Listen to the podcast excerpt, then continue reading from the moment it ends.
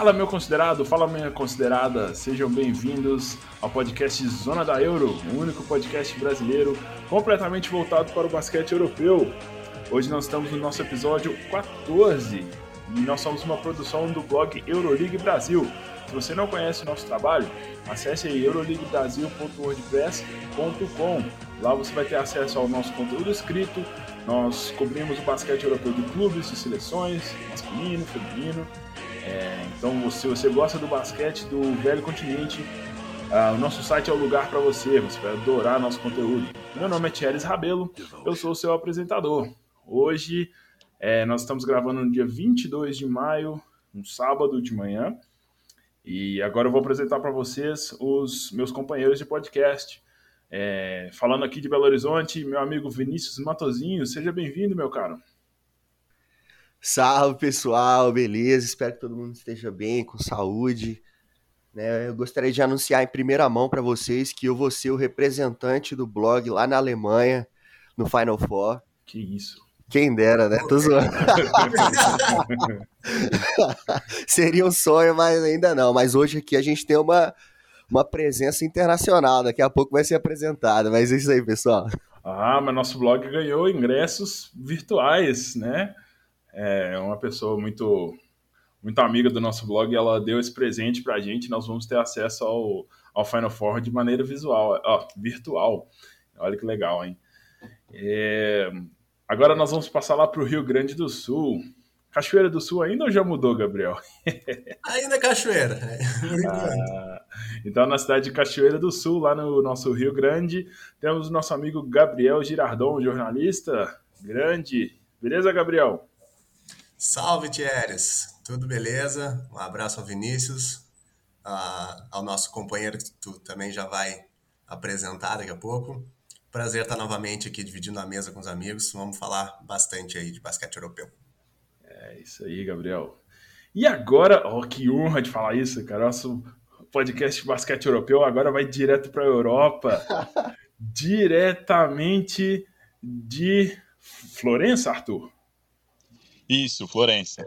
Ah, diretamente de Florença, na Itália, Arthur Rastelli. Tudo bem, Arthur?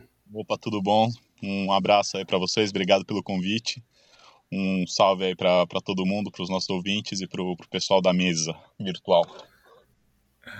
Muito obrigado, Arthur. E como a gente sempre faz aqui no nosso programa, é, quando um participante participa pela primeira vez, nós damos a oportunidade para essa pessoa se apresentar, falar um pouquinho do seu relacionamento com o basquete em geral, com o basquete europeu também um pouquinho mais especificamente, falar de alguns trabalhos que você tem, contas no Twitter, blog, etc. Então, Arthur, nós gostaríamos de dar essa oportunidade para você é agora. Se apresenta, por favor, para o nosso ouvinte. Então, eu sou Arthur Rastelli, sou, sou de São Paulo, natural de São Paulo, estou morando já na Itália faz uns cinco anos. Eu sou jornalista de formação e basqueteiro por opção, né? Eu trabalho também com, com basquete aqui na, na Itália e trabalhava também no Brasil antes de eu vir para cá. Eu tinha um projeto que eu dava, dava treino para uns meninos lá da, da cidade que eu morava, gratuito, a gente se reunia e eu dava treino, a gente se inscrevia em campeonato tudo mais.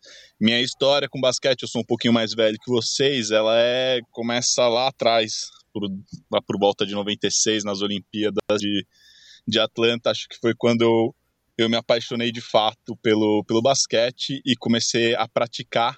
E dali, dali em diante foi sempre jogando, sempre de forma amadora, lógico. E, e aí eu fui me aproximando também de outras áreas, como essa parte de, de estatística, de análise de desempenho, que é o que eu faço hoje em dia aqui na Itália. É, o meu contato com, com basquete europeu vai para 2000, mais ou menos, meu pai é italiano e ele assinava a RAI e passava nos domingos, na hora do almoço, mais ou menos noite italiana, tarde, comecinho da tarde, hora do almoço no Brasil, passava os jogos da, da Série A. E, e eu lembro do que era a época boa, que tinha o, o Mensana Siena, né, o, o time lá do Montepaschi, e a Virtus Bolonha, que era o Kinder na época, e tinha um menino bom, um argentino bom, o Ginobili, que depois uhum teve um pouquinho de sucesso aí no, na vida. E foi ali que eu realmente me aproximei. Não, eu não conheço, não. esse, esse argentino eu não conheço, não. É, então, ele era fraquinho, aí ele acabou indo pra NBA, né? Mas, mas por dó mesmo que ele foi. E ali, eu, ali eu realmente me, me, apaixonei, me aproximei muito do, do basquete italiano, principalmente. Uhum. Aí em 2002 eu tive a oportunidade de vir fazer intercâmbio na Itália, numa cidade também que é apaixonada por basquete, fui morar em Bolonha. E ali lá não, não teve como não, não me aproximar de vez de vez do basquete. Você só se né? aproximou né? do, do time errado, né? Mas tudo bem. É, então, mas é porque é uma, é uma história até curiosa, né? Porque eu tinha, quando meu pai, meu pai veio em 2000, logo quando eu tinha visto os jogos da, da Kinder e tudo mais, ele foi para Bolonha, numa feira de, de moldura, que ele trabalhava com moldura na época, e ele comprou uma camiseta da, da Kinder para mim. Uhum. E levou, e eu gostava, tudo mais, tipo... E quando eu vim pra Itália, eu vim morar, eu trouxe minha camiseta da, da Virtus na, na mala, sempre tive um pouco de reticência, porque eu o alvinegro não é que, que me chame muita atenção. No... Você, to, você, to, você torce para quem aqui em São Paulo? Sou palmeirense, né? Então não.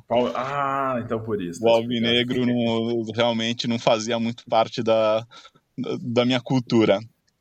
E aí, em Bolonha, eu tava procurando, eu tava procurando a loja da Virtus, só para você ver, lá no centro. E aí eu vejo um cara alto, devia ter mais ou menos a minha idade, na época eu tinha 16 anos, um cara bem alto com uma mochila entrando num prédio velho.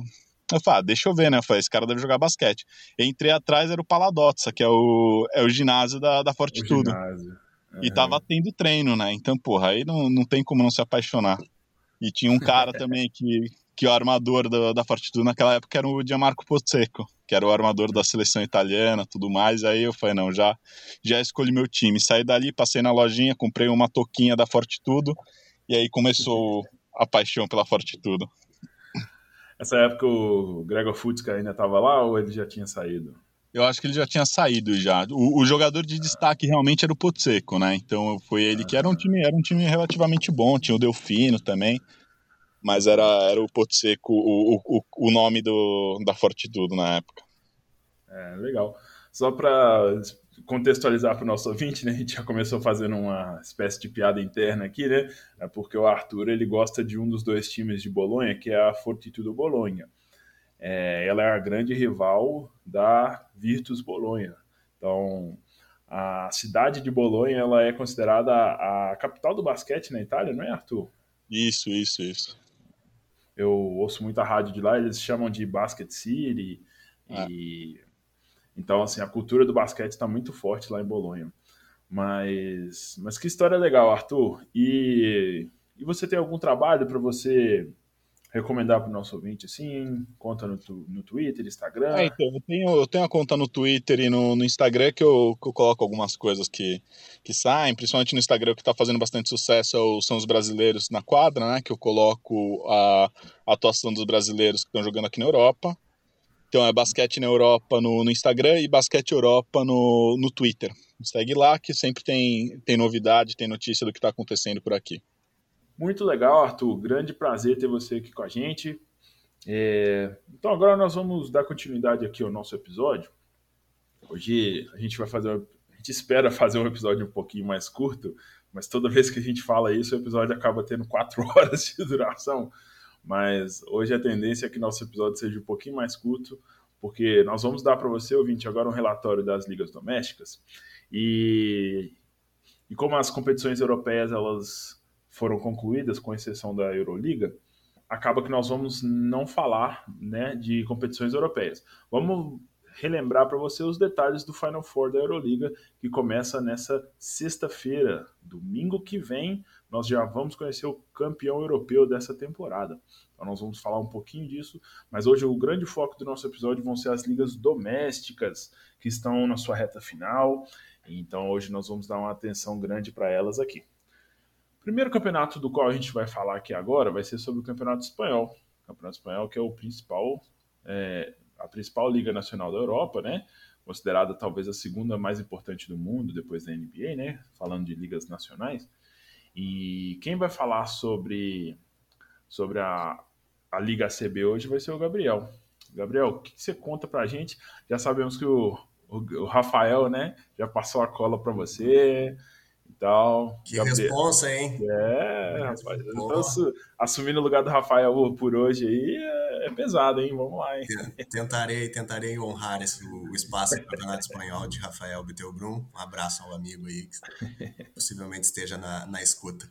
Um abraço a ele e o Filipão, né? Que são os dois outros membros aqui. Hoje estão eles estão de folga hoje. O meu sonho é chegar essa minha folga, viu, velho? Hoje não teremos palavrões no podcast. é verdade. Mas manda bala aí, Gabriel. Certo. Falar um pouquinho aí da Liga CB, então, que teve jogos nessa, nessa semana, né? Entre terça e sexta-feira. Aconteceu a rodada 37, a penúltima da, da temporada regular. Só antes, na, na mesma terça, teve um jogo atrasado, da rodada 35, onde o Bilbao venceu o Burgos por 98 a 89, mantendo as chances aí de, de escapar do rebaixamento. Nesse jogo, o brasileiro Vitor Benite fez 30 pontos, sendo 21 deles no último quarto, mas não foi suficiente para evitar a derrota do Burgos. E o time do Bilbao tem um brasileiro também, o pivô Felipe dos Anjos, mas ele não esteve em quadra nesse, nessa partida. Na, já pela, pela rodada 37, o próprio Bilbao jogou novamente contra o líder, o Real Madrid, e o Real jogando em casa venceu por 70 a 59 e com isso teve o primeiro lugar da temporada regular assegurado. Destaque aí para o pivô francês, o Vincent Poirier, que teve um double-double de 10 pontos e 13 rebotes. Nesse jogo, o Felipe dos Anjos entrou, teve alguns minutinhos aí em quadra, mas pouco mais de 3 minutos, mas não pontuou. Já o Barcelona é outro que também teve o seu lugar, já sua posição já garantida com a vitória sobre o Basconia por 87 a 74. Tem o segundo lugar então garantido. E logo abaixo vem o Tenerife, que atropelou o Zaragoza por 91 a 60. Nesse jogo, Marcelinho Huertas teve 16 pontos e 9 assistências, e o companheiro dele, o pivô Jorge Shermadini, foi eleito o melhor jogador da rodada e foi autor de 20 pontos e ainda 8 rebotes. O Tenerife também já tem a posição dele garantida em terceiro lugar. Logo na sequência, vem Valência e Basconia, eles têm o mesmo recorde, e aí nos critérios o Valência está na frente. E nessa última rodada, os dois foram derrotados. O Valência perdeu para o Gran Canária por 92 a 86. E agora eles jogam a última rodada para definir quem vai ter o mando de quadra. Esse confronto já está já tá garantido. Eles vão se enfrentar na primeira rodada dos playoffs. Aí resta agora saber, na última rodada, quem vai ter o mando de quadro. O Valência, nesse momento, está na frente. Se vencer a sua partida na última rodada, jogando em casa contra o Fuenlabrada, ele garante aí o quarto lugar e o mando de quadra contra o Basconia. Já o Burgos, que eu falei anteriormente, ele que jogou a partida atrasada pela rodada 37, ele jogou na, na sexta-feira, ontem no caso, no momento que a gente está gravando, no encerramento da rodada e venceu por 88 a 82 contra o Estudiantes. Nesse jogo, o Benite teve um desempenho um pouquinho abaixo, fez 11 pontos, o padrão Benite, né, já que o cara, cara vem jogando muito essa, essa temporada. Uhum. E, e, o Estudiantes jogou a última partida dele e, e já não, não, joga mais nessa temporada, né? E nesse momento ele tá na zona de rebaixamento. Só que o que ajuda ele é que ele tem nesse momento o mesmo número de, de vitórias e uma derrota a mais que o Bilbao. E o Bilbao na última rodada enfrenta o Badalona em casa o Badalona, nesse momento, está em sétimo ali, brigando com, com o Burgos pela sexta posição, para fugir, né, de certa forma, do Barcelona e pegar o Tenerife nos playoffs. Então, uma parada dura aí para o Bilbao, mas ainda depende só de si. Se perder, ele será rebaixado e vencendo, ele rebaixa o Estudiantes, que não joga mais na, na temporada. E outro destaque foi o Andorra, que ele só dependia dele para se classificar aos playoffs mas ele perdeu para o próprio Badalona por 99 a 92 e agora vai ter que vai ter que fazer a sua parte na última rodada e ainda torcer contra o Badalona que enfrenta o Bilbao que eu falei anteriormente e também contra o Málaga que pega em casa o Real Madrid. Só passando rapidamente então a, a classificação, Uhum. Real Madrid tem, já tem o primeiro lugar garantido, 33 vitórias e apenas duas derrotas. O Barcelona em segundo com 31 e 4. Tenerife com 27 e 8. Esses já posições garantidas. Uh, quarto e quinto, Valência e Basconia, respectivamente, com 23 vitórias e 12 derrotas. Então, na última rodada, vamos ver quem, quem termina na frente para ter o mando de quadra. O Burgos tem 21 e 14, o Badalona logo abaixo com 20 e 15. E hoje, o último classificado aos playoffs seria o Málaga, com 17 18, que é o mesmo recorde do Gran Canária. Nesse momento, o Málaga está na frente e na última rodada aí eles brigam por essa vaga. Mais abaixo ali um pouquinho o Andorra com 16, 19. O Manresa também 16, 19. Tem esses dois aí com chances muito remotas de conseguir a oitava vaga. Lá embaixo, como eu falei, né, o Bilbao tem 9 vitórias e 26 derrotas e o Estudiantes 9 e 27. Estão brigando aí para ver quem vai ser o último a última equipe, a penúltima equipe, na verdade, e o último rebaixado. Uhum. Seria mais ou menos isso. Não sei se os amigos têm algo a acrescentar ou a, a comentar. A última Eu... rodada acontece entre hoje, né, o sábado que a gente está gravando, e amanhã para definir aí quem cai, os últimos reba... os últimos classificados aos playoffs, perdão, e as posições também para os playoffs da Liga CB. Eu só acho, eu acho assim um pouco surpreendente. Eu, eu não acompanho tanto o, o, Campeonato Espanhol, mas eu achei surpreendente o Estudiantes ter uma campanha tão ruim, né? Porque eles investiram no início da temporada para trazer o, é, o Gentile, né? A, o primeiro nome dele é Alessandro, não é Arthur? Alessandro, sim. Alessandro Gentile, sim.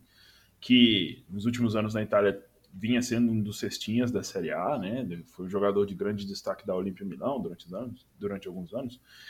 E no meio da temporada eles trouxeram Bareia, né? O JJ Bareia, que apesar de, né, da idade, ainda um jogador de impacto, né? Na, na, no... E aí estão aí com risco de ser rebaixados, grande chance de ser rebaixados, né? É coisas do esporte, né? É, verdade.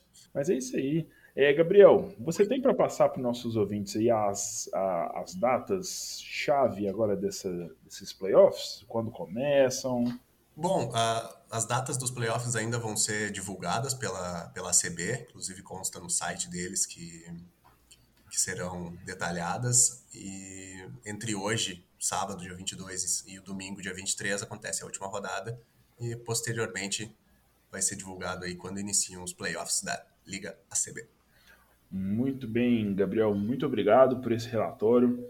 É, é, a liga mais atrativa da Europa, além do mais, é a liga com mais brasileiros, né? Então, assim, é, pessoal, acho que o, o brasileiro que dá uma chance para assistir a Liga CB vai gostar bastante. Agora, a gente vai sair da Espanha a gente vai lá para os Balcãs, ali, a ex-Yugoslávia. E quem vai falar para a gente da Liga Adriática é o Vinícius. Vinícius, conta para a gente como é que tá o o esquema lá na Liga ABA. Vambora então, né? No último podcast eu falei sobre como que a Adriática estava nos finalmente já. E nesse do, último domingo começaram as finais do campeonato entre Estrela Vermelha da Sérvia e o Budućnost de Montenegro. Você falou no, no domingo passado, né? Porque Isso, no domingo o, passado, desculpa, porque esse podcast vai sair é, depois, né? Rapaz, gastou, gastou o teu Montenegrino aí. Repete o nome do time, hein? Budut Nost. Ah! ah! então, me corrigindo aqui, domingo, dia 16, foi o primeiro jogo. Né, e foi, já começou assim sensacional. Né, o, o placar final terminou em 82 a 78 por Estrela Vermelha. E o, o grande destaque ali daquele jogo foi né, o Jordan Lloyd e o Ogden Dobrich, não sei como é que pronuncia esse primeiro nome dele, mas os dois é, marcaram 23 pontos cada um né, nessa vitória. E algo interessante foi que o Budutnos, eu já, já, havia falado um pouco sobre isso no, no, no primeiro, no, no, último podcast, sobre a, a, dificuldade que eles têm na armação, como que não tem um cara fixo ali que, que chama a responsabilidade, sempre é, eles jogam mais coletivamente. E isso eles sofreram muito nesse primeiro jogo. Né? Eles não, no finalzinho ali, eles não conseguiram correr atrás do placar, então eles ficavam só chamando é, jogadas individuais o tempo inteiro ali. Não, dá para ver o desespero que eles estavam e, e não, não, conseguiram vencer e, e, nesse primeiro jogo. Já no segundo jogo, né, foi um, assim, um jogo espetacular por parte de, de, de alguns jogadores em específico, principalmente pelo Dobrit novamente. Né, o, o Dobrit ele está jogando muito o ala do, do Estrela Vermelha né? Juntando esses dois jogos, ele já ele tá somando 50 pontos, né? O, o, principal, o principal nome aí para levar o, o MVP né, dessas finais. Né? E nesse segundo jogo ele teve um papel essencial também, não só no, no ataque, como no, na defesa. Né? Porque vou, daqui a pouco eu vou comentar um pouquinho sobre o final do jogo e ele teve um. Ele conseguiu fazer uma roubada de bola ali essencial. Mas no começo do jogo, a gente viu de novo o Jordan Lloyd, assim, daquele jeito, sangue no olho, né? Que, que ele fica nesses jogos importantes. E ele até colocou uma faixinha, um, um pano na testa, agora tá parecendo o, o Daniel San da Sérvia. é a faixinha nova dele da Adidas.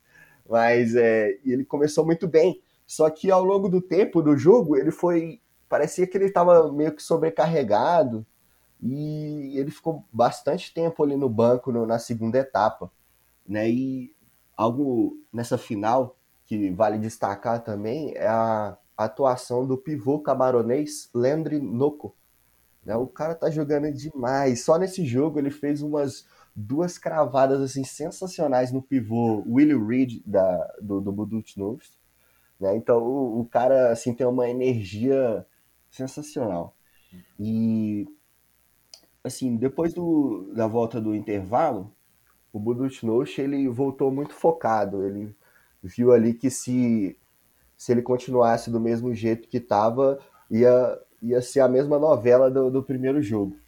E aí o que, que eles fizeram? Eles montaram um esquema de jogo para focar mais na, nas bolas ali do perímetro, porque eles estavam com o Danilo Nikolic, o ala da equipe, estava assim com a mão muito quente. Só no primeiro só na primeira etapa da partida, ali nos dois primeiros períodos, ele tinha acertado três bolas de, de três em, em, três em três tentativas. Então ele estava 100% e ele continuou 100% ali no, no terceiro período, quando ele, ele completou seis arremessos e seis conversões.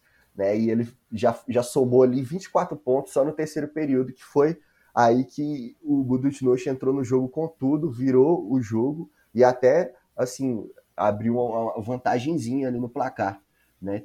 De, de sete pontos para chegar no último período e tentar vencer esse segundo jogo aí fora de casa. Mas, né, como eu falei aqui, o Dobrit entrou no jogo e ele simplesmente acabou com o joguinho. Né? Teve um momento ali no final do jogo, quando o armador do, do Buducnost acertou uma cesta de três pontos, o Nikola Ivanovic, e virou a partida para o Buducnost, porque no finalzinho ele estava sexta a sexta. E aí o, o Dobrit foi fez uma, uma cesta de três pontos na cara do Ivanovic, e aí na volta da, da jogada, na posse de bola do Buducnost, o, o o Dobit foi lá e roubou a bola e gritou na cara do cara. Assim. aí, né, quando ele fez isso aí, eu até, eu até coloquei essa imagem lá no texto, o, o Dobit gritando, comemorando esse roubo de bola, porque depois disso aí acabou com o jogo e o Estrela Vermelha venceu essa segunda partida aí por 85 a 79. É, e algo assim que vale destacar, que eu gostaria que o ouvinte pudesse assistir essa série, porque apesar de estar 2 a 0 para o Estrela Vermelha e se ele vencer o próximo jogo já é campeão, a série ela tá muito, muito disputada. Eu falei aqui o placar para vocês, né? Os dois jogos foram, foram muito apertados e algo sensacional é porque tá podendo ter torcida, não é, não 100%, mas ali um pouquinho e a gente já vê aquele, aquela energia diferente que tem a, a Liga Adriática quando tem torcida, né? Então, o, os próximos dois jogos, né? O próximo, o, o, próximo jogo, né? Se, se não for campeão, os próximos dois jogos serão lá em Montenegro, na, na Podgorica, É assim que pronuncia essa cidade? Eu não, conheço, não faço a menor ideia. a capital de Montenegro.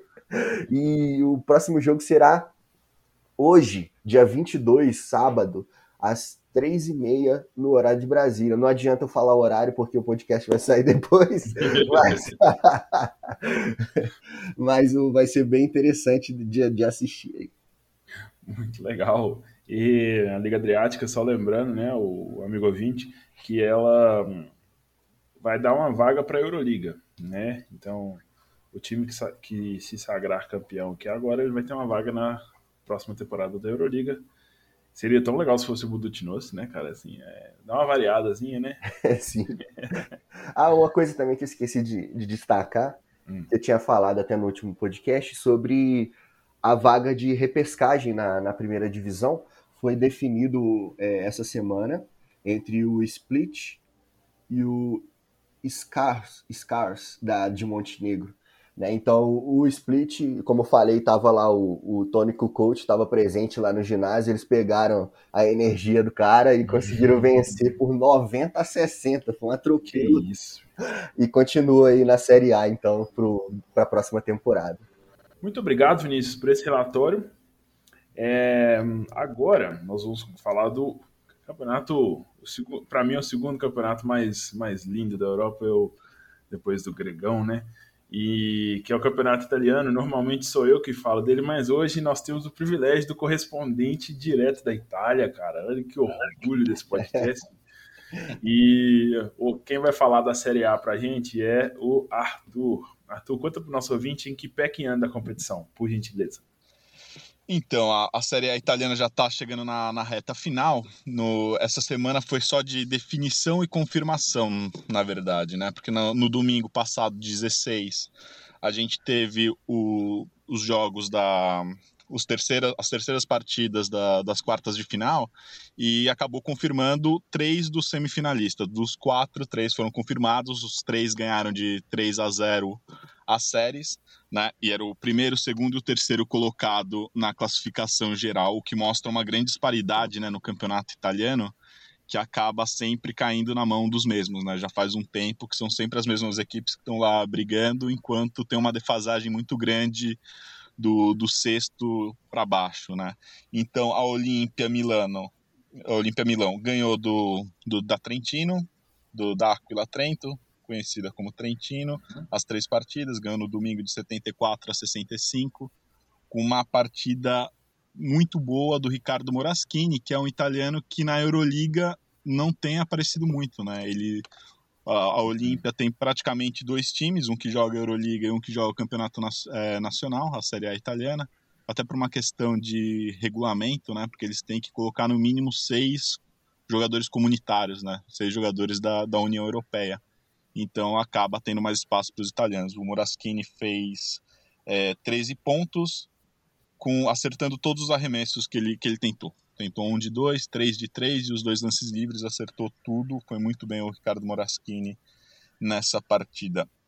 É, depois a Virtus ganhou da, do, da Treviso, 3 a 0 também, ganhou a última partida na prorrogação, com uma partidaça do Paiola, ele que tem aparecido, apareceu bem na, na Eurocup, está jogando bastante. É um, é um jogador jovem que a Virtus aposta muito, né? Ele tem 21 anos, é um armador que a Virtus realmente quer construir e reconstruir, porque eles já falaram que vão fazer um pequeno desmanche no time, querem reconstruir em volta dele.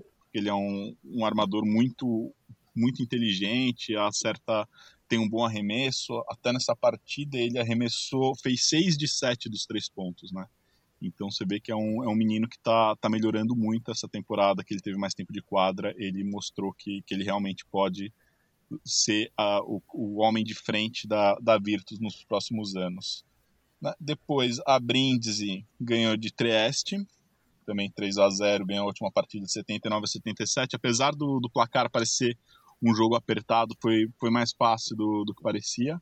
Né? Esse, esses dois pontos aí foi só naquelas trocas de lance livre no finalzinho do jogo foi, foi bastante, bastante fácil no final para Brindisi ganhar de, de Trieste todas as partidas. É, destaque do, da série, eu colocaria para o Gaspardo, Rafael Gaspardo, também um italiano que evoluiu muito, muito, muito nesse campeonato. Ele tem um bom arremesso de três pontos, é um cara que defende muito bem e está ajudando muito a Brindisi nessa, nessa temporada histórica deles, né? Que estão em terceiro, ficaram líder durante um tempo na frente do Olímpia e da, da Virtus e eles estão realmente têm tem chance de chegar mais longe. E por último, que foi definido ontem, foi a Rayer Venezia e, e Sassari, a Dinamo Sassari, que eles definiram no, no, jogo 5, foi a única partida que foi um pouco mais disputada, né? a única série que foi um pouquinho mais disputada. A, a Rayer, que é a atual campeã italiana, ganhou as duas primeiras partidas, então também parecia que ia ser, ser um atropelo. Mas na terceira partida a Sassari veio muito bem, jogando em casa, ganhou de 15 pontos, 75 a 60, e trouxe mais um jogo para Sassari, ganhou novamente, e no último jogo em Veneza, eles estavam ganhando, eles chegaram a abrir 19 pontos de vantagem, e acabaram deixando a, a Rayer chegar e passar bem no finalzinho. O jogo foi definido com com 20 segundos. O Marco Spiso, que também é um, é um armador jovem italiano, muito bom ele, é, ele cometeu um erro, faltando 20 segundos, estava levando a bola para o ataque, estava com um ponto na frente, ele cometeu falta de ataque logo quando passou a quadra, fez empurrou o, o marcador dele, cometendo uma falta muito, muito boba, assim, tipo, que realmente podia ser evitada, e a Raira acabou, acabou virando e, e garantiu essa última vaga na semifinal. É, agora os jogos começam hoje, né, no sábado 22 a gente já vai ter Olímpia e Rayer. Eles se enfrentam hoje por volta das 9 horas da Itália, seriam as 4 do Brasil. E amanhã teria a gente tem Virtus e Brindisi. E aí fica um dia assim, um dia um dia uma série, outro dia outra série, até até acabarem os jogos que, que precisam nesse jogo 5 da essa série entre Veneza e Sassari foi espetacular, né? Então, assim, no eu, eu não, não cheguei a acompanhar, vi só alguns comentários e tal. O parece que o Tonuto jogou muito, né, nesse jogo 5, não foi, Arthur? O Tonuto jogou muito no jogo 3, que ele fez 17 pontos. Ele realmente foi, ele jogou muito, muito bem, né? Tipo, quem jogou muito no jogo uhum. no jogo 5 pela Hire foi o o Day, Austin Day, que ele, ele realmente uhum. fez 20 pontos e ele assumiu. Quando o time estava atrás, aí você vê que é um cara que ele tem mais experiência, até, até passagem pela NBA e tudo mais. Ele vestiu a camisa e falou: Deixa que eu levo. E ele começou a, acertar bem, começou a jogar, chamar o jogo, defendendo bem. Então ele foi o, a, a, mola que fez, fez o time melhorar, né? Uhum. Porque o, o time começou meio assustado. O Gianmarco Posseco, que é o, o treinador do Sassari, ele entendeu muito bem qual é o, o, jogo da, da Haier. E abriu os 19 pontos e faltou um pouco de experiência, na verdade, né, para o time de, de Sassari, porque é um time jovem, tem um experiente, que é o, o Miro Bilan, um croata, que ele já é um pouco mais soldado, o jogo foi já segundo time da, da Eurocup pelo Asvel, e, uhum. e dependeu muito dele, né, então na hora que precisou, a experiência do Haier contou muito e eles acabaram virando esse, esse jogo que parecia ganho já pro, pro time do Gianmarco Pozzeco. Uhum. Então aí, é, semifinais espetaculares também que a gente tem agora no, no Campeonato Italiano. É, Olímpia e Brindisi, né? E Olímpia e perdão, Olímpia, Olímpia e Venécia, né? Sim. E Virtus e, e Brindisi. É, seus palpites para essas séries quais seriam, Arthur? É, no, na, nessa primeira semifinal passa Olímpia, eu acho que até com uma certa facilidade, apesar do De Rafael, o treinador do, da Rair Venezia, ter uma, uma rivalidade, uma coisa muito boa com, com a Messina, eu acho que no papel o, a, a Olímpia tem muito mais time, né? Eu sei que eles estão Oh, acho, que, acho que foi ousado, hein? Acho que foi ousado.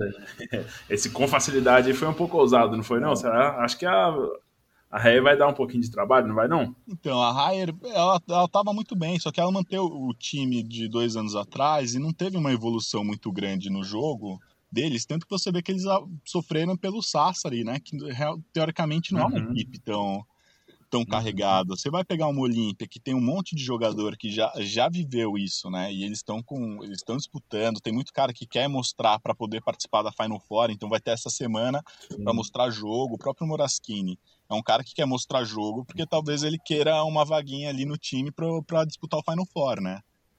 Então eu acho que a uhum. Olímpia vem com muito mais vontade, os jogadores vêm muito mais é, carregados assim para tentar para levar e eu acho que vai com uma facilidade maior do que a gente espera, sendo que a Rayer é, o, é a campeã italiana. Na outra vai ser um vai ser realmente um, uma série muito mais difícil, né? Tem, tem a Brindisi que tá, fez uma temporada excepcional, tem o, o Gaspardo que está jogando muito bem, o Perkins, o pivô, o pivô deles também que é muito bom, mas do outro lado tem a Virtus. Tem Angelo Harrison que voltou, né? Sim, tem o Harrison. E do outro lado tem a Virtus, que tem, tem um ótimo time também, né? Tem, depend, eles estão dependendo muito do Bellinelli, no final das contas, mas o Bellinelli é um cara que consegue entregar nessas horas, né? Quando precisa, ele é um cara muito decisivo. Tem o Paiola, que está crescendo muito, e tem o Teodosic, tem todo o Gamble, tem todos, é, o Abbas, tem todo, tem todo uma, uma, um time, né? Um plantel bem completo que vai ajudar muito também. E eu acho que da Olímpia Virtus na, na final e provavelmente a Olímpia a Olímpia leva. Depende muito também do, do resultado da Final Four, né? Se eles é, não verdade. conseguem se classificar para Os dois final, confrontos da temporada regular deu Olímpia. É, então. E deu, deu até com uma certa facilidade, né? Foram jogos mais fáceis do que, do que a gente estava esperando no final das contas. Mas eu acho que depende uhum. muito do, de como vai ser essa Final Four. Se a Olímpia chega na final, talvez talvez depois já, já tire um pouco o pé do campeonato italiano, enquanto a Virtus está tentando recuperar a, a, temporada, né? O objetivo deles era se classificar para a Euroliga, eles ficaram muito perto de alcançar isso, perdendo na semifinal da, da Eurocup. Então, para salvar esse, esse final de temporada, talvez eles se dediquem muito, muito, muito para essas finais, da possíveis finais né, da Série A. Maravilha! Muito obrigado, Arthur, pelo relatório. É, e agora nós vamos passar para a Liga VTB, famoso campeonato russo, ou quase russo, né? E quem vai falar hoje desse campeonato para a gente é a dupla, Gabriel e Vinícius, eles que estão cobrindo de uma maneira fantástica essa, uh, esses playoffs da VTB lá no nosso blog, textos incríveis. É, vocês vão adorar ouvir, se vocês não, já não conhecem, né? Mas hoje eles vão contar aqui para vocês como é que tá como é que estão esses playoffs da Liga VTB, pessoal? É um bom nome de dupla sertaneja, hein? Gabriel É, olha aí. E muito obrigado, Thierry, pelo, pelo fantástico. Só uma coisinha, só uma coisinha, tu mesmo falou ali do, do campeonato russo, quase russo. Uh, a Liga VTB se chama VTB, não sei se vocês sabem. Eu não, não sei, não sei. Eu descobri faz pouco tempo. É, é, VTB é o nome de um banco russo que é patrocina, é que patrocina a liga. Então eu queria aqui fazer um protesto da gente chamar de outro nome, porque a VTB não está pagando para a gente falar o nome deles aqui no podcast. Então, ou aí, pessoal da VTB, se quiser investir no, no, melhor podcast. Então, Bicho, eu não fazia ideia disso, é sério, que é o nome de banco? É, o VTB Bank. É um, banco, é um banco russo que dá nome à Liga VTB. Então a gente podia chamar de Campeonato Russo e Convidados. um timezinho dali, da Estônia, da, de Belarus, e, e mais fica. mas se eles trouxerem a Lituânia de volta, vai ficar legal. Ah, é verdade. Bom, vamos lá. Vamos falar um pouquinho então da, da Liga VTB, tá? Vamos assim. Tá, tá rolando as semifinais da, da Liga em jogos de melhor de cinco. E até o momento que a gente está gravando, já aconteceu dois jogos de, de cada série. Nesse momento, aliás, que a gente está gravando, está tá começando aí o jogo 3 de CSKA e Zenit. Né? CSKA e Zenit, sim. Eles, agora a série mudou para Moscou. Os dois primeiros jogos foram em São Petersburgo e dois bons jogos. A série atualmente está 1 a 1 No jogo 1, o, CS, o CSKA, perdão, o roubou o mando de quadra né, do, do Zenit. Foi um jogo muito equilibrado, mas com o CSKA dominando dominando muitas ações e sendo muito eficiente no garrafão. Fez um jogo de garrafão muito bom, apostando nesse, nesse jogo. Para você ter uma ideia, o, o total de, de bolas convertidas de dois pontos ali na área pintada do CSK foi 24, enquanto o total de tentativas do Zenit ali dentro do garrafão foi 26. total de tentativas. Então, o CSKA se mostrando, apostando muito nesse jogo, apostando muito no garrafão. O time do Zenit é um time que, que gosta de, de, de, arriscar um pouco mais as bolas de fora, especialmente com Kevin Pangos. Kevin Pangos, na verdade, é o cara que domina o, a bola ali, o cara que tem a bola e, e muitas vezes ele chuta de fora. O Billy Barron é outro que, que também tem isso como uma característica vindo do banco. E nesse dia não caiu tanto, eles apostaram mais em chutes de fora. Enquanto isso, o CSKA ia ali, jogada dentro do garrafão, apostando nos pivôs ou numa, numa infiltração ali do Daniel Hackett ou do, do Will Clyburn. E até por isso os melhores números foram, dos, foram de dois pivôs, né? Do CSKA. O, o Schengelia foi o, o cestinho do time com 17 pontos. Tava em muitos momentos ali do jogo ele realmente não tava muito difícil segurar o homem. Ou ele ou ele conseguia converter em, em dois pontos ali debaixo do garrafão ou sofria falta. E era obrigado a, a, a ir para a linha dos lances livres depois de um, de, um, de um, excesso de faltas do Zenit. Foi um jogo até relativamente faltoso. E outro cara que também teve um bom destaque ali vindo do banco o Johannes Voigtmann que teve aí um double-double de 13 pontos e 10 rebotes teve quatro assistências também, contribuiu muito bem, teve o melhor, melhor índice ali de, de valoração, né, de eficiência. E também foi outro destaque. Então, para a vitória do CSKA, que foi por 78 a 73. E destaque também ali pro, pro Hackett, né? Falei antes ali, em números até não foi não foi tanto, ele ele teve 11 pontos na partida, mas foi um cara muito decisivo no, no, na hora H ali, nos momentos finais do jogo, um cara que chamou para ele ali a responsabilidade, assim como o Clyburn também, que teve números discretos, mas fez uma bola ali no quarto período muito importante quando o jogo estava tava equilibrado, estava com uma diferença pequena de pontos, ele fez uma bela jogada dentro do garrafão ali e deu naquele momento ali o CSK abriu 70, 76 a 70, então praticamente a menos de um minuto do fim. Então, foi uma bola quase derradeira, assim. Foi muito importante. E caras que já estão aí há, há algum tempo no CSKA e realmente chamando a responsabilidade. Então, foi uma bela vitória do CSKA, já abrindo a série, vencendo fora de casa. Aí, o jogo 2 teve, teve equilíbrio mais uma vez e o CSKA chegou no terceiro quarto ali a tirar uma distância no placar em muitos momentos da partida teve essa tônica, assim, de o CSK tirar uma distância, o Zenit correr atrás, também converter umas bolas de três, como é característica do time do Rafa Pascoal, e também conseguir passar à frente, mas ali no terceiro período o CSK chegou a tirar uma diferença, chegou a ter 12 pontos de, de, de frente, e parecia que ia caminhar mais ou menos para o mesmo roteiro do jogo 1, assim, de, de, de ter uma diferença no final que o Zenit não conseguiria buscar. E aí abrir 2 a 0 fora de casa praticamente liquidaria a série. Mas aí o Zenit não desistiu e foi diminuindo ali, conseguiu uma bolinha de três, uma, novamente com Kevin Pangos. Depois até eu posso falar um pouquinho mais especialmente dele, mas está jogando muito na série.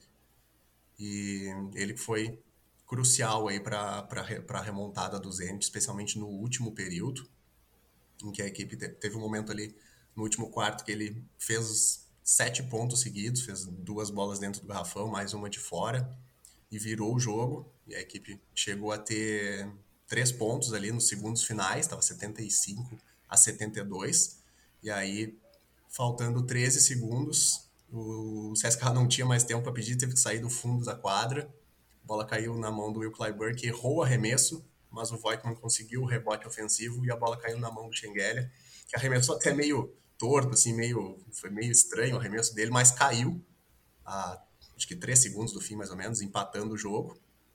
Na última, o Zenit ainda tinha um tempo para pedir, conseguiu sair do meio da quadra, mas o Billy Barron errou o arremesso, e aí o jogo foi para prorrogação.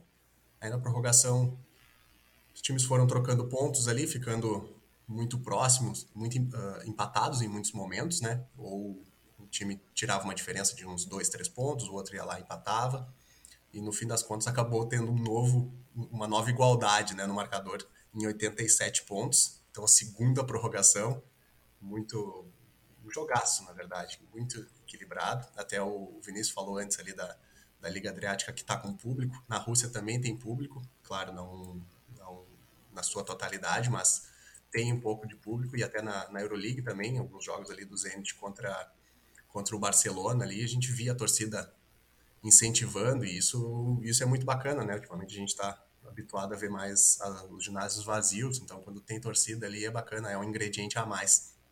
E aí. A gente nem tá acostumado mais, né? Exatamente, se tornou estranho, se tornou algo quase normal, natural ver as quadras vazias. Mas aí teve a segunda prorrogação, aí, aí o Zenit conseguiu, se aproveitou, o CSK tentava os ataques e errava, e o Zenit, ao contrário, estava sendo eficiente, aí conseguiu logo de cara abrir abrir sete pontos, conseguiu duas bolas ali com o Poitras e com o Will Thomas. Depois o Billy Barron acertou uma, um chute de três. Ainda teve uma falta técnica depois que o Kevin Pangos converteu, então só aí no pouco mais de um minuto do, da segunda prorrogação já tinha já estava 95 87, então tinha oito pontos de frente. O CSK não teve, não, não conseguiu mais. O Daniel Hackett ainda, como no jogo 1, chamou para ele, pegou a bola, matou uma bola de 13 e depois fez uma de 2 também, então tentou manter o, o Zenit, o Zenit não, desculpa, o CSK na partida, mas a diferença já era um pouquinho grande, assim, não foi capaz de, de encostar no placar ou de virar, e acabou mesmo 107 a 104, um grande jogo, uma grande vitória também importantíssima para o Zenit para se manter vivo na série, agora uh, os jogos, os dois próximos jogos nesta vão para Moscou, né? E, série empatada aí, bem muito equilíbrio nos jogos, duas grandes equipes, podia tranquilamente ser a final. Claro que os outros, especialmente o Knicks Kazan, que o Vinícius vai falar daqui a pouco, também está jogando muito bem, tem totais chances de ser campeão. Mas Zenit CSKA poderia tranquilamente ser uma, uma final, um grande jogo, uhum. que aí vai ter no mínimo no mínimo quatro jogos, torço para ter cinco, que a série é. tá legal. E, e é isso. O, o jogo 3 o jogo 3 está acontecendo agora, né? Nesse sábado de manhã. Sim. E você já tem aí fácil a data do jogo 4? O jogo 4, esse, é, é, esse obrigatoriamente vai acontecer, né? Vai ser na próxima segunda-feira, dia 24, às duas da tarde, no horário de Brasília. E se necessário, o jogo 5 aí vai ser só no dia 3 de junho, porque o CSKA está no Final Four, né, da Euroleague, e então seria seria mais ou menos na nessa data, ia coincidir as datas, então, se necessário, o jogo 5 vai ser lá no dia 3 de junho, também às duas da tarde, já no horário de... Uhum. Ah, e antes do, do Vinícius começar a falar da série entre o Knicks Kazan e o Locomotive Cuban, tem uma coisa que o Gabriel falou aí que deu um gatilho em mim aqui agora, né, cara? E eu o Bertomeu ele não tá nem aí para as ligas nacionais, né? Então a gente não deveria nem estar tá questionando esse tipo de coisa. Aliás, não, deixa eu até reformular isso aqui, porque eu acho que isso nem é culpa do Bertomeu, não. Mas eu falo assim, essa briga entre é, ligas domésticas e Euroliga, né? Olha como é que é bizarro isso, né, cara? Os times estão aí num, num, há uma semana do Final Four e eles estão a todo vapor, né, envolvidos nas suas ligas domésticas. Então, o Arthur estava falando do campeonato italiano da Olímpia, por exemplo. De cabeça, Arthur, você lembra quantos jogos que a Olímpia vai fazer essa semana antes de jogar o Final Four na sexta? Faz dois jogos. Olha aí.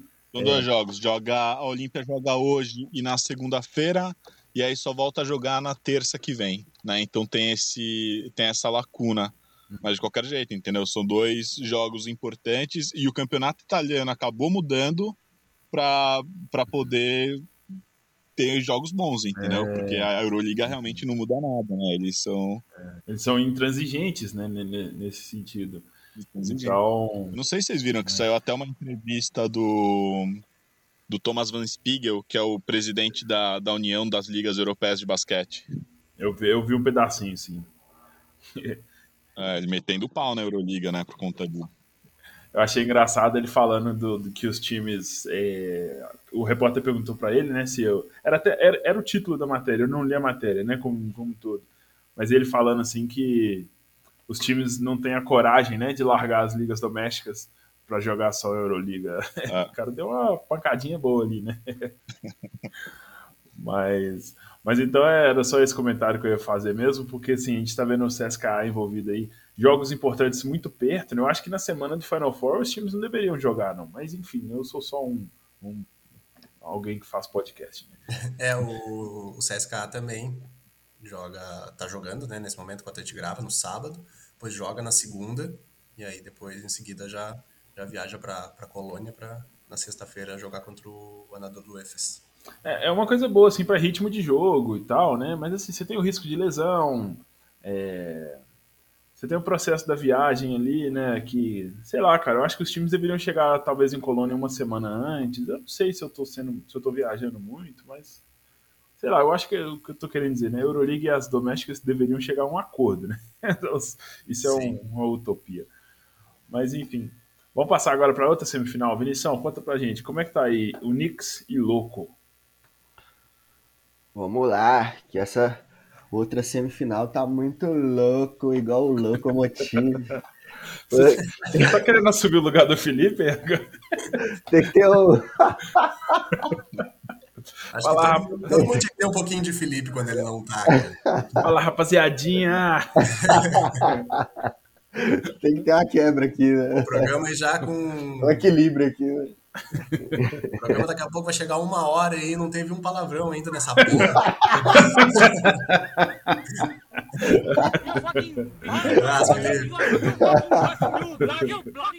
Vamos lá, então.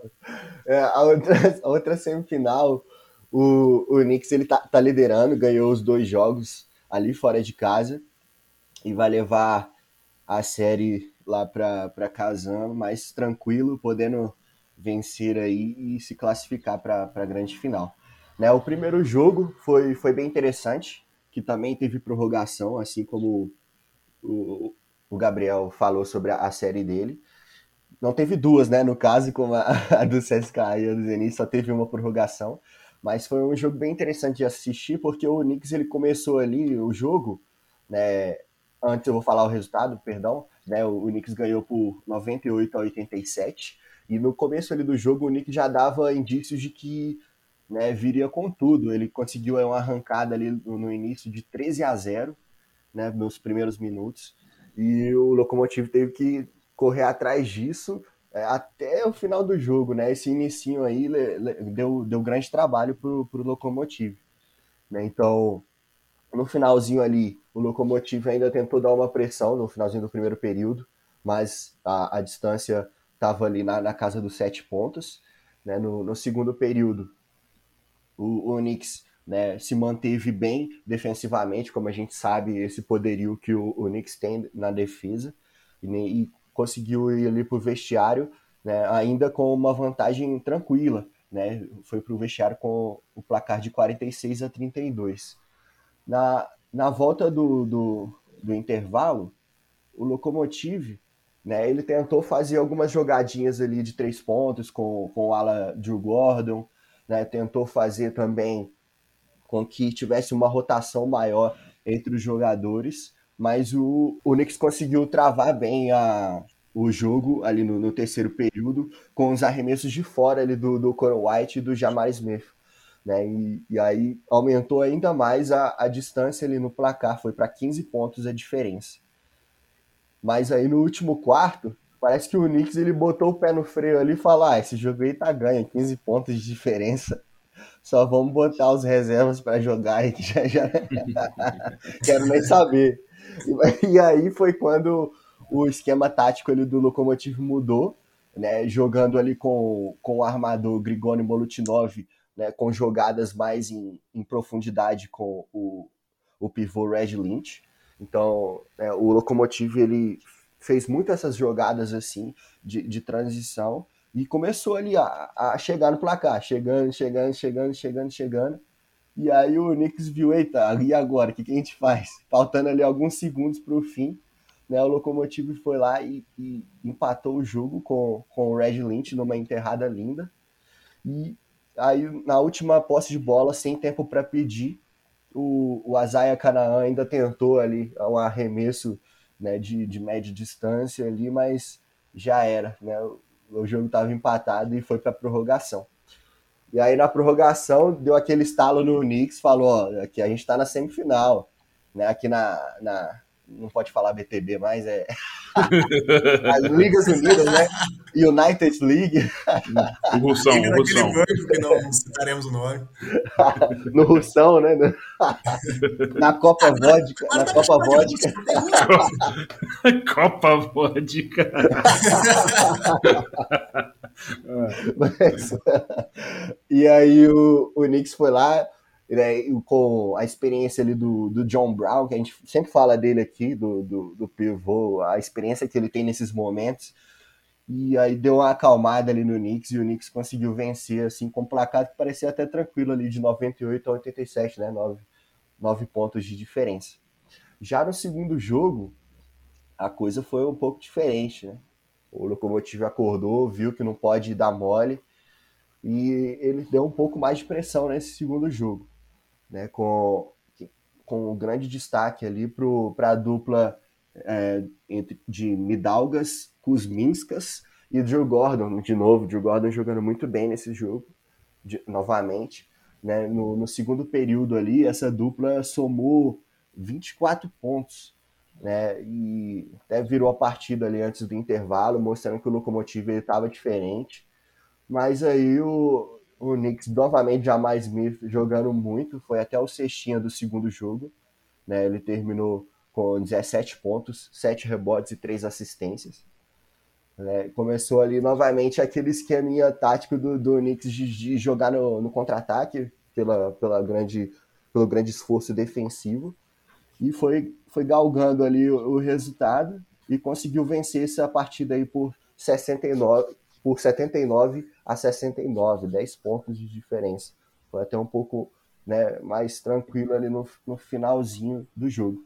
Então agora a próxima partida vai ser amanhã, domingo, dia 23, né, 11 horas da manhã, o jogo 3. Né, e como eu falei, o Knicks vai jogar em casa ali, né, com, com a presença de torcida, e pode já garantir a, a vaga na final. Então o locomotivo vai ter que vir aí tranquilo, não vai poder afobar, porque. vem tranquilo. Vem, tranquilo, tranquilo. Né? Não vem louco, não, não vem louco, não. Não se afoba, não. Não vem afobado, não. Mas é isso aí. Então, o Knicks está com a vaga na mão, só, só depende dele agora. Não, só um comentário ali, cara, no jogo 1 ali. Faltava 8 minutos para acabar o jogo, tava 75 a 56. 19 pontos de diferença, cara. Os caras estão de sacanagem, velho. Deixa eu parar, velho. 8 minutos. Aí a partir dali os caras fizeram 4 pontos do Locomotive. A última cesta deles no, no, no tempo normal faltava 4 minutos e meio. Exato. Os últimos 4 minutos e meio não pontuaram, cara. Aí foi 23 a 4 pro. pro... Esse Gabriel full pistola. Até misturei os times tudo aqui. Gabriel full pistola. Ele Pô, ser... tá de sacanagem, o time parou, cara. Imagina ele. Corre, que nem o, Neto, ele, Neto. ele de técnico. Neto. Ele de técnico deve ser o Jaskevicius, né, velho? Gosto, gosto, gosto muito. Arthur, você você ia falar alguma coisa, Arthur? É, que, é, vai ser a segunda eliminação, né, do Locomotive contra o Knicks. Verdade. Eles foram eliminados também no, Euro Cup, né? Freguesia. Freguesia. Pai do Aí só porque a gente tá falando isso, o Locomotive vira a série, né? é o que esse podcast sempre faz. Não, se rolar a zica reversa nesse aí, aí olha, cara. Esse cara, já, já tô à, à, frente de vocês, eu já fiz uma aposta aqui, já, no, já coloquei uma aposta aqui que vai dar louco. Brincadeira.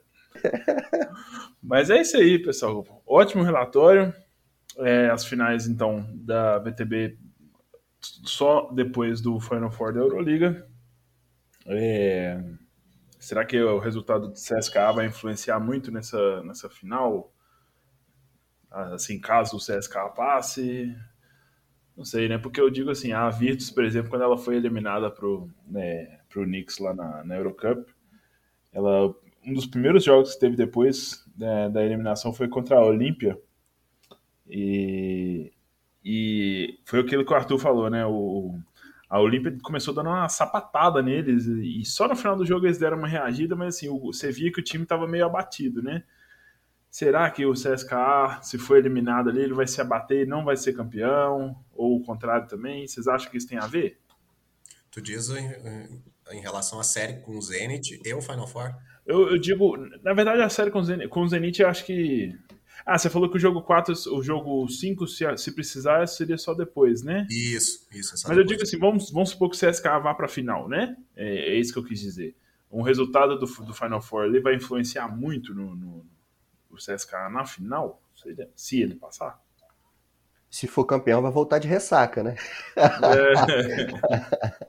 Mas o, o, Final Four, ele, ele pode ser muito, muito duro, né? Por, por ser um jogo só, pode ser o 50-50 ali. Ou você volta muito triste porque você poderia ter feito aquilo, poderia ter feito diferente, é. ou você volta muito feliz. Então, não, não dá para cravar por ser um jogo só, sabe? É. Não sei se, se vai, se eles vão voltar tristes ou felizes, mas dependendo, pode, eu, eu acredito sim que pode, pode influenciar nesse resultado da VTB, o resultado do Final Four.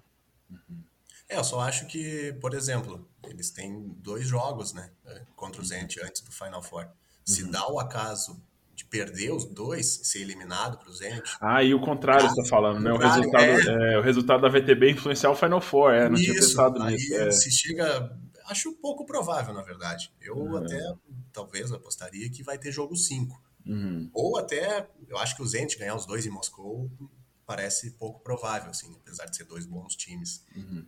Mas se acontecesse, eu, talvez poderia influenciar no CSKA no Final Four daí. Daí seria eliminado na segunda e aí na sexta já teria um jogo decisivo, então é. não sei onde que poderia mexer com, com a equipe. É.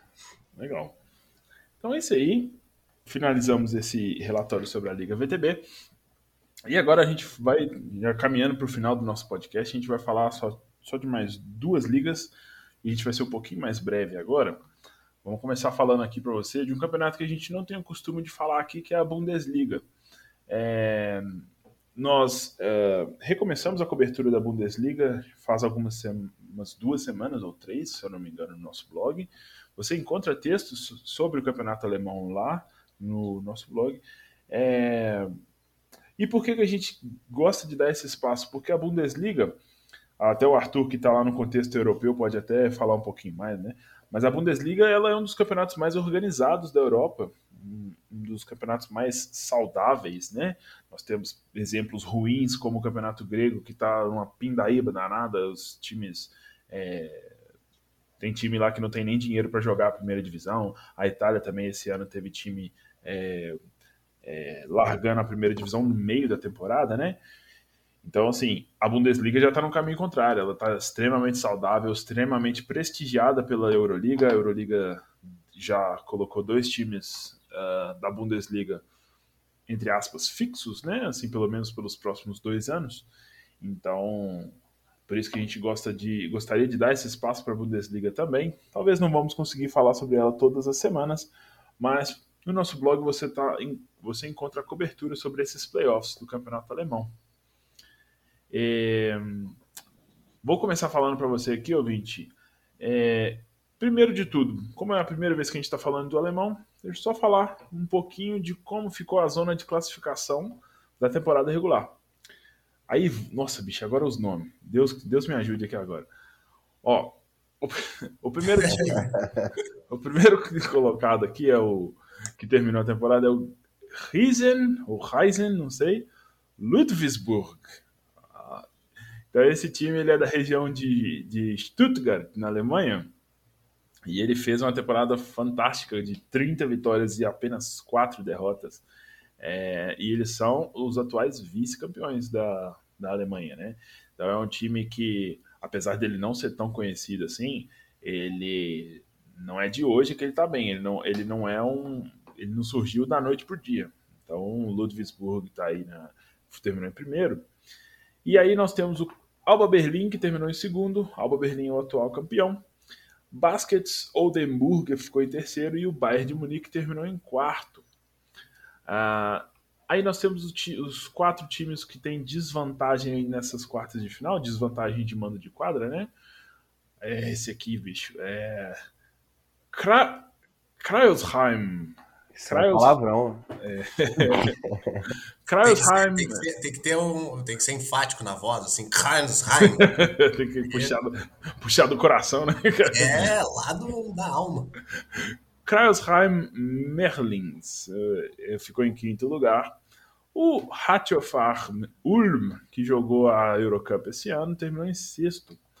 Temos o Hamburg Towers, que ficou em sétimo. E em oitavo lugar nós temos o tradicional Bros Bamberg, time que foi faturou vários títulos, ale... vários não, não, eu acho que uns três títulos alemães, pelo menos é, na década passada, né, década de 2010 a 2020. Então é um time bem é, forte no cenário alemão. Então esses foram os oito times classificados.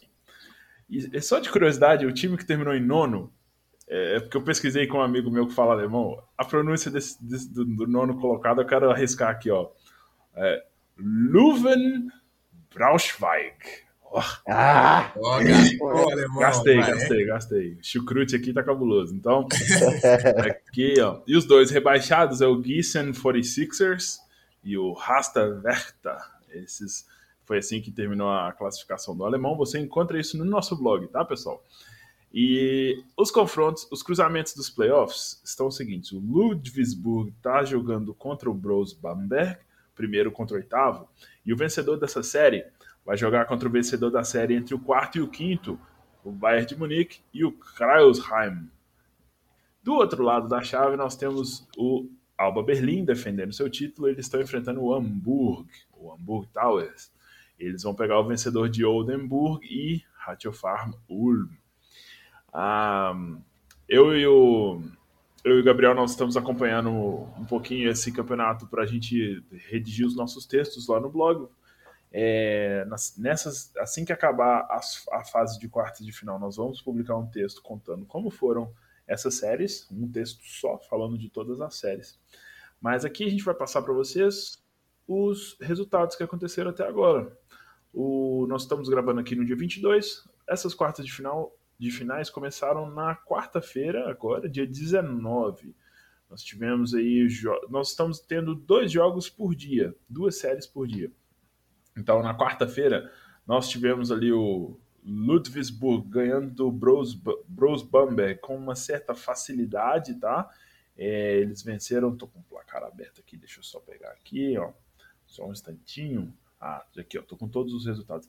Primeiro jogo, lá na quarta-feira, o Ludwigsburg ganhou fácil do Bamberg por 83 a 69. E no mesmo dia, o Bayern de Munique também deu uma sapecada no Krausheim, 86 a 66. Daí no dia seguinte, na quinta, dia 20, o Alba Berlim também deu uma sapecada no Hamburgo lá, 82 a 59. E Oldenburg e Ratiofarm, o Ratiofarm roubou a, a vantagem de mando de quadra do Oldenburg, ganhando fora de casa por 93 a 88.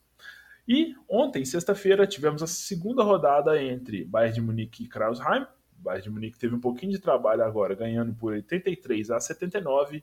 E o Ludwigsburg também jogou ontem, também teve trabalho, mas ganhou por 86 a 83 do Bros Bamberg. É, nesse sábado, é, no dia da nossa gravação aqui, nós temos os outros dois, o, a, os outros jogos dois é, entre Oldenburg e Ratiofarm, que começa a uma da tarde, e Alba Berlim Hamburg, que começa às três e meia. Então, você que estiver ouvindo esse podcast talvez no domingo, é, todas essas séries já devem ter tido um jogo 2 é, então, os placares desses playoffs das séries né, estão com Ludwigsburg 2 a 0 em cima do Bamberg e o Bayern de Munique também 2 a 0 em cima do Krausheim e até o momento dessa nossa gravação aqui, o Ulm está ganhando de 1 a 0 do Oldenburg na série e o Alba Berlim está ganhando de 1 a 0 do Hamburgo. Gabriel, você conseguiu acompanhar o que do campeonato alemão essa semana? Você viu algum, alguma coisa, algum destaque, algum jogador? Olhei, olhei um pouquinho dos. Dei uma atenção especial ao Bayern, que eu confesso que, que eu tô curtindo muito esse time do Bayern por causa da, da Euroleague, né? Recentemente eu comecei a, a dar um pouquinho de atenção para a Bundesliga. E gosto muito do, do, do time do Bayern de Munique, que teve o primeiro jogo ali com, com facilidade, né? Ganhou por 20 pontos com, com destaque para o nosso grande manga sim, manga sim, manga não. 23 pontos para Vladimir Lucic, jogou bem pra caramba. E, e, aí o segundo jogo já foi um pouco mais equilibrado, já teve um pouco mais de dificuldade o time do Bayern, mas aí contou com até esse momento a melhor atuação individual, que foi do DJ Seeley, que fez 33 pontos e um, um aproveitamento surreal de mais de 70%, tanto de dois quanto de três. Então, jogou muito bem aí e o Bayern conseguiu mais uma vitória. O, o Alba Berlim teve uma vitória muito fácil também contra o Hamburgo. Joga nesse sábado aí o jogo 2, também acredito que não vai ter muita dificuldade. Acho que Olden, Oldenburg e o Rachel Farm vai ser uma série mais equilibrada, até porque o Ulm conseguiu roubar o mando de quadra, né? Teve uma campanha pior na temporada regular, mas conseguiu roubar o mando. Uhum. E, e na outra, o Ludwigsburg Desculpa aí se esse meu alemão não entendi. Ele ganhou os dois também. Uh, o primeiro com certa facilidade, o segundo chegou a chegou a estar tá durante o último quarto ali atrás no placar, conseguiu virar ali mais no finzinho e abriu 2 a 0 também deve também deve passar para semifinais sem muita dificuldade. Uhum. Só um momento curiosidade, uhum. descobri meio por acaso assim, pesquisando ali sobre a sobre a Bundesliga, sobre os times ali. Esse time de melhor campanha, o Ludwigsburg, uhum. tem um jogador no, no, plantel deles que. Qual será a nacionalidade, nacionalidade dele? O nome dele é Oscar da Silva. Uai. Ele é brasileiro, não, né? Ah, pelo nome dá pra, dá pra ver, né? Ele é alemão. não, brincadeiras à parte, ele ele é, é alemão, nascido em, em, Munique, ele tem 22 anos, mas o nome é sugestivo, né? O pai dele é brasileiro, filho de pai brasileiro e mãe alemã, nascido na Alemanha. E ele chegou a, a, recentemente, chegou em março na equipe do Ludwigsburg, depois de fazer quatro anos de, de college lá, no, lá nos Estados Unidos. Jogou os quatro anos em Stanford. E aí vai jogar esse finzinho de temporada aí, a princípio, no Ludwigsburg e depois está elegível para o draft 2021 do, da NBA. E achei interessante, assim, ele está tendo, jogou, teve mais minutos ali durante o fim da temporada regular, quando o time já estava já, já tava praticamente com o primeiro lugar garantido. Agora nessa série contra o Bros Bamberg, ele está jogando uma média ali de 8 minutos, está tá jogando bem menos, assim, não tem, não tem pontuado muito também. Mas fica o registro aí da uhum. um pouquinho de, de Brasil aí na Bundesliga. Ele pode servir a seleção, se eu não me engano. A não ser que ele já tenha servido a seleção alemã. Eu acho que ele já não pode mais, né? Sim. Mas acredito que ele. Acredito não, tenho certeza. Ele já, já jogou a seleção, já jogou acho que ah. sub-18, sub-19 da Alemanha. Então. Possivelmente vai seguir, vai seguir o caminho da, da seleção alemã mesmo. Legal. É, então, só voltando para informar para o nosso, nosso ouvinte, né? Nós estamos gravando aqui no sábado, dia 22. Temos os jogos, os jogos entre uh, Bamberg e Ludwigsburg, é, Bayer e Krausheim nesse domingo, 10 horas da manhã, jogo do Bamberg, e 1 hora da tarde, jogo do Bayern de Munique. E lá no nosso blog você tem a lista de, das datas e horários de todos os jogos, dos possíveis jogos, né, dessa, dessa fase de quartas de final. É, a última data possível para essas, essas quartas de final é lá nessa sexta-feira, dia 28, dia do Final Four da Euroliga. Então, é, se a, é, a, série entre Alba Berlim, Hamburgo e Oldenburg e Ratiofarm, uma delas for ao jogo 5, vai acontecer na sexta-feira. Então, não deixe de acessar o nosso blog lá, se vocês têm algum interesse na, na, na Liga Alemã, e confira lá todos os detalhes, ok?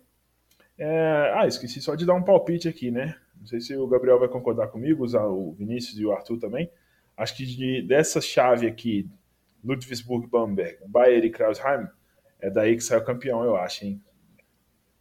Eu Olha, acho. É, eu acho que possivelmente só o Alba Berlim ali para tentar. Uh, pois é, o Alba é uma, o Alba é uma coisa. Mas eu não acredito, porque o Ludwigsburg vem com vem com boas chances, chances reais mesmo de, de, ser campeão, fez a melhor campanha, não por acaso, aí já está já tá com vantagem nas quartas de final. E o Bayern, venceu recentemente o próprio Alba Berlim na final da Copa da Alemanha, né? Foi campeão. É, é então, acredito que. Bem que o Alba Berlim, o Alba Berlim é um gatinho na Euroliga, mas no Campeonato Alemão ele é um leão, né, bicho? Sim. É incrível. Mas, mas concordo. Acho que entre Ludwigsburg e Bayern München nós estamos gastando o alemão. a gente nunca fala de alemão, né, cara? Então, é, vamos aproveitar hoje aí para gastar o alemão. Arthur, Mas acho que sai daí o campeão. É, Arthur, você assiste, já assistiu? Gosta de acompanhar o, a Bundesliga ou não? Não, não tanto. Olha, a Bundesliga acho que eu nunca vi. Eu vi um jogo, uma reprise que tinha o, o Bruce Bamberg e um outro time que eu não lembro. O, o nível é bom, né? Mas eu é... realmente não tenho acompanhado. Acredito que realmente o, o Ludwigsburg, né? Que foi o primeiro, realmente deve ter algum motivo, porque é um campeonato bastante, bastante forte, né? Eles são bem organizados, os alemães eles sabem, eles sabem o que estão fazendo, né? É. Arthur, vou dar, dar uma de, de curioso aqui. Diga. Uh, como é que, aí na Itália, como é que são as transmissões de, de, de campeonatos, de ligas domésticas, assim, que é, no, passa bastante na TV ou é mais só o campeonato italiano? Não, só, só passa o campeonato italiano. A TV é aberta só passa o campeonato italiano, passou uma partida só no, no, domingo à noite. Normalmente a última partida do domingo é, passa na, na RAI, né? Na TV pública aqui. Entendi, De resto entendi. tem que ser a pagamento. E aí tem, tem, por exemplo, TV por assinatura, como tem no Brasil, assim, como é que faz para assistir mais jogos? Tal? Tem, né? Tem, o, então, o campeonato então, o campeonato italiano e a Euroleague, eles passam na, na Eurosport, né? O, Sim. Que é um, é um canal de streaming, você paga, é como se fosse um League Pass. Sim. Aí verdade. tem vários esportes, tem... Mas não funciona no Brasil, infelizmente. É, você teria que colocar um outro IP e tudo mais, é meio... É meio complicado, mas é... Passa ali, aí passa tudo e fica... Fica on demand, né? Então você pode, pode assistir a hora que você quiser, quando você quiser. O campeonato italiano é todo comentado e narrado em italiano, mas a Euroliga ele só passa um jogo com comentário em italiano, que normalmente é o jogo da, da Olímpia, né? Uhum. E aí passa o resto tudo em inglês, com a transmissão da, da Euroleague. Boa, bacana. Legal. E para finalizar, estamos chegando no finalzinho do nosso episódio, falar do campeonato mais importante de todos, mais lindo, né, cara? Campeonato grego. O Gregão. É, Gregão. por último, porque é o filé mignon do programa, né? Exato, é a picanha. Então, o Campeonato Grego, gente, ele já está na sua fase semifinal. É, eu não vou me lembrar agora de cabeça se no último episódio a gente chegou a falar um pouquinho das quartas, né? Mas vou dar um resumo breve aqui. É, o Panathinaikos, primeiro colocado, passou tranquilo do Ionicos Nikaias, ganhou a série por 2 a 0 melhor, é, série melhor de 3, né? É, avançou para pegar o vencedor da série entre AEK e PAOK Tessalônica. Essa série foi espetacular, foi precisou dos três jogos para ser definida e cara, que lance absurdo que aconteceu no finalzinho do jogo 3. Eu eu vou ver se eu arrumo um jeito de, de publicar isso nas nossas redes, talvez depois, apesar de já estar fora do tempo, né? Mas foi um lance absurdo que o, o Pauk deu uma reação grande ali no final, estava para virar o jogo para cima do AEK. E eu acho, se eu não me engano, foi no minuto, no minuto final, teve uma roubada de bola. O cara do, o jogador do Pauk, eu não vou me lembrar de cabeça quem que é, foi fazer a bandeja e a bola claramente bateu na tabela e o defensor do AEK deu toco depois. E como eu não vi o jogo ao vivo, eu não faço a menor ideia de como que a arbitragem não viu isso. então, assim, eu falei brincando no Campeonato Grego, mas o Campeonato Grego é, é, ele tem umas coisas malucas, ele é um campeonato muito desorganizado, sabe? E, e assim, o, o Palco foi eliminado nesse, nesse terceiro jogo, esse lance foi absurdo, absurdo. E eu não sei, eu não consegui achar até agora uma explicação do porquê que essa sexta não foi validada ali para o Palco que poderia ter virado o jogo, poderia ter ocasionado uma virada do, do jogo. Estão roubando meu paok. Meu paok é, é gigante. então, mas preocupa não, o Panathinaikos vai cuidar do, vai vingar vocês, preocupa não. Então, uma dessas semifinais já está formada, é, perdão, é, essa foi uma das semifinais formadas que o Panathinaikos agora está fazendo o grande derby de Atenas contra o AEK. São os dois grandes rivais ali de Atenas em todos os esportes, né? Basquete, futebol, etc. Uh, do outro lado, nós tivemos o vice-líder Lavrio passando tranquilamente, apesar de um sufocozinho no jogo 2, mas ele ganhou de 2 a 0 a sua série em quartas de final contra o Colossus. Então, passou ali tranquilo. E aí nós tivemos uma outra série equilibrada que foi entre Prometeias e Peristeri, dois times que jogaram competições europeias nessa temporada. Ah, o Peristeri começou surpreendendo, ah, deu uma sapecada no, no, no Prometeias no primeiro jogo, é, ganhou até um placar de 83 a, a 66, né? Então temos aí o que? Eu não sou de matemática, não. Quem quiser, calculei. Então, assim, o Peristeri ganhou o primeiro jogo. Só que aí, Prometheus lutou bastante, ganhou é, os outros dois. Ah, perdão, o Peristeri inverteu o mando de quadra, só para falar isso. Ganhando, ganhando o jogo 1. E o Prometheus teve que lutar muito. Conseguiu a vitória no jogo 2, evitou a eliminação os irmãos Grant lá jogando demais. É... E no jogo 3, que voltou para a cidade de Patras, né, que é a cidade do, do Prometeias, aí foi uma vitória um pouquinho mais tranquila para o Prometeias. Então, as semifinais do Campeonato Grego já estão rolando já. Temos aí o Panathinaikos e AEK, Lavrio e Prometeias. É, todos os dias nós temos um jogo de cada série agora para frente hoje, do, hoje sábado, dia 22. Temos o jogo 2 entre Prometeias e Lavrio. É, amanhã, domingo, temos Panathinaikos e EK. E assim por diante, cada dia tem uma série. A última data, eh, séries melhores de 5, e a última data possível é sábado, dia 29, pra, se a série entre Lavrio e Prometeias precisar de um jogo 5. É, quando essa fase de semifinal acabar, nós vamos publicar no nosso blog um texto contando de como que foram essas séries. Mas lá agora no blog você já encontra um texto inteiro te contando sobre a fase de quartas. Então, é assim que a gente está fazendo a nossa cobertura de alguma das ligas. A gente está fazendo um texto para falar da fase inteira. Ok? É... Então é isso, pessoal. É, acho que hoje a gente já vai encerrando aqui o nosso episódio. Nós tínhamos até preparado algumas notícias para a gente falar, só que o nosso horário já está um pouquinho adiantado aqui. Eu vou pedir para o Vinícius passar para você, ouvinte, os horários certinhos dos jogos do Final Four da Euroliga, que acontecem nessa sexta-feira, é, dia 28, e a final e disputa de terceiro lugar acontece no domingo. Só para explicar para o ouvinte por que, que a gente não está é, se alongando um pouquinho mais é, na, na, parte da Euroliga, porque nas, no episódio passado nós já discutimos bastante alguns palpites, algumas análises. Então, se você quiser ouvir um pouquinho mais específico sobre o Final Four da Euroliga, ouve o nosso último episódio, tudo bem? Então, Vinícius, conta para o nosso ouvinte aí os horários, por gentileza. Então vamos lá. Então, como a gente falou, esse Final Four vai ser disputado lá em Colônia, na Alemanha. E o primeiro jogo disputado entre o CSKA e o Anadolu Efes vai ser nessa sexta-feira, dia 28, às 1 hora da tarde, no horário de Brasília. E depois, logo em seguida do término desse jogo, nós teremos a disputa entre Barcelona e a Olímpia Milano às 4 horas da tarde, aqui no horário do Brasil. Já ah, no domingo, dia 30, nós vamos ter primeiro a disputa de terceiro lugar, né, que vai ser ali meio dia e meia, e depois a final, a grande final, né, três, três e meia da tarde, todos, né, a, a semifinal e a final, apenas um jogo, um jogo único. Então, estamos muito ansiosos aí, a gente né, é, espera fazer uma grande cobertura aí né, nesse final no blog, Esperamos ter algumas novidades aí que a gente não pode contar no momento, mas esperem novidades aí bombásticas.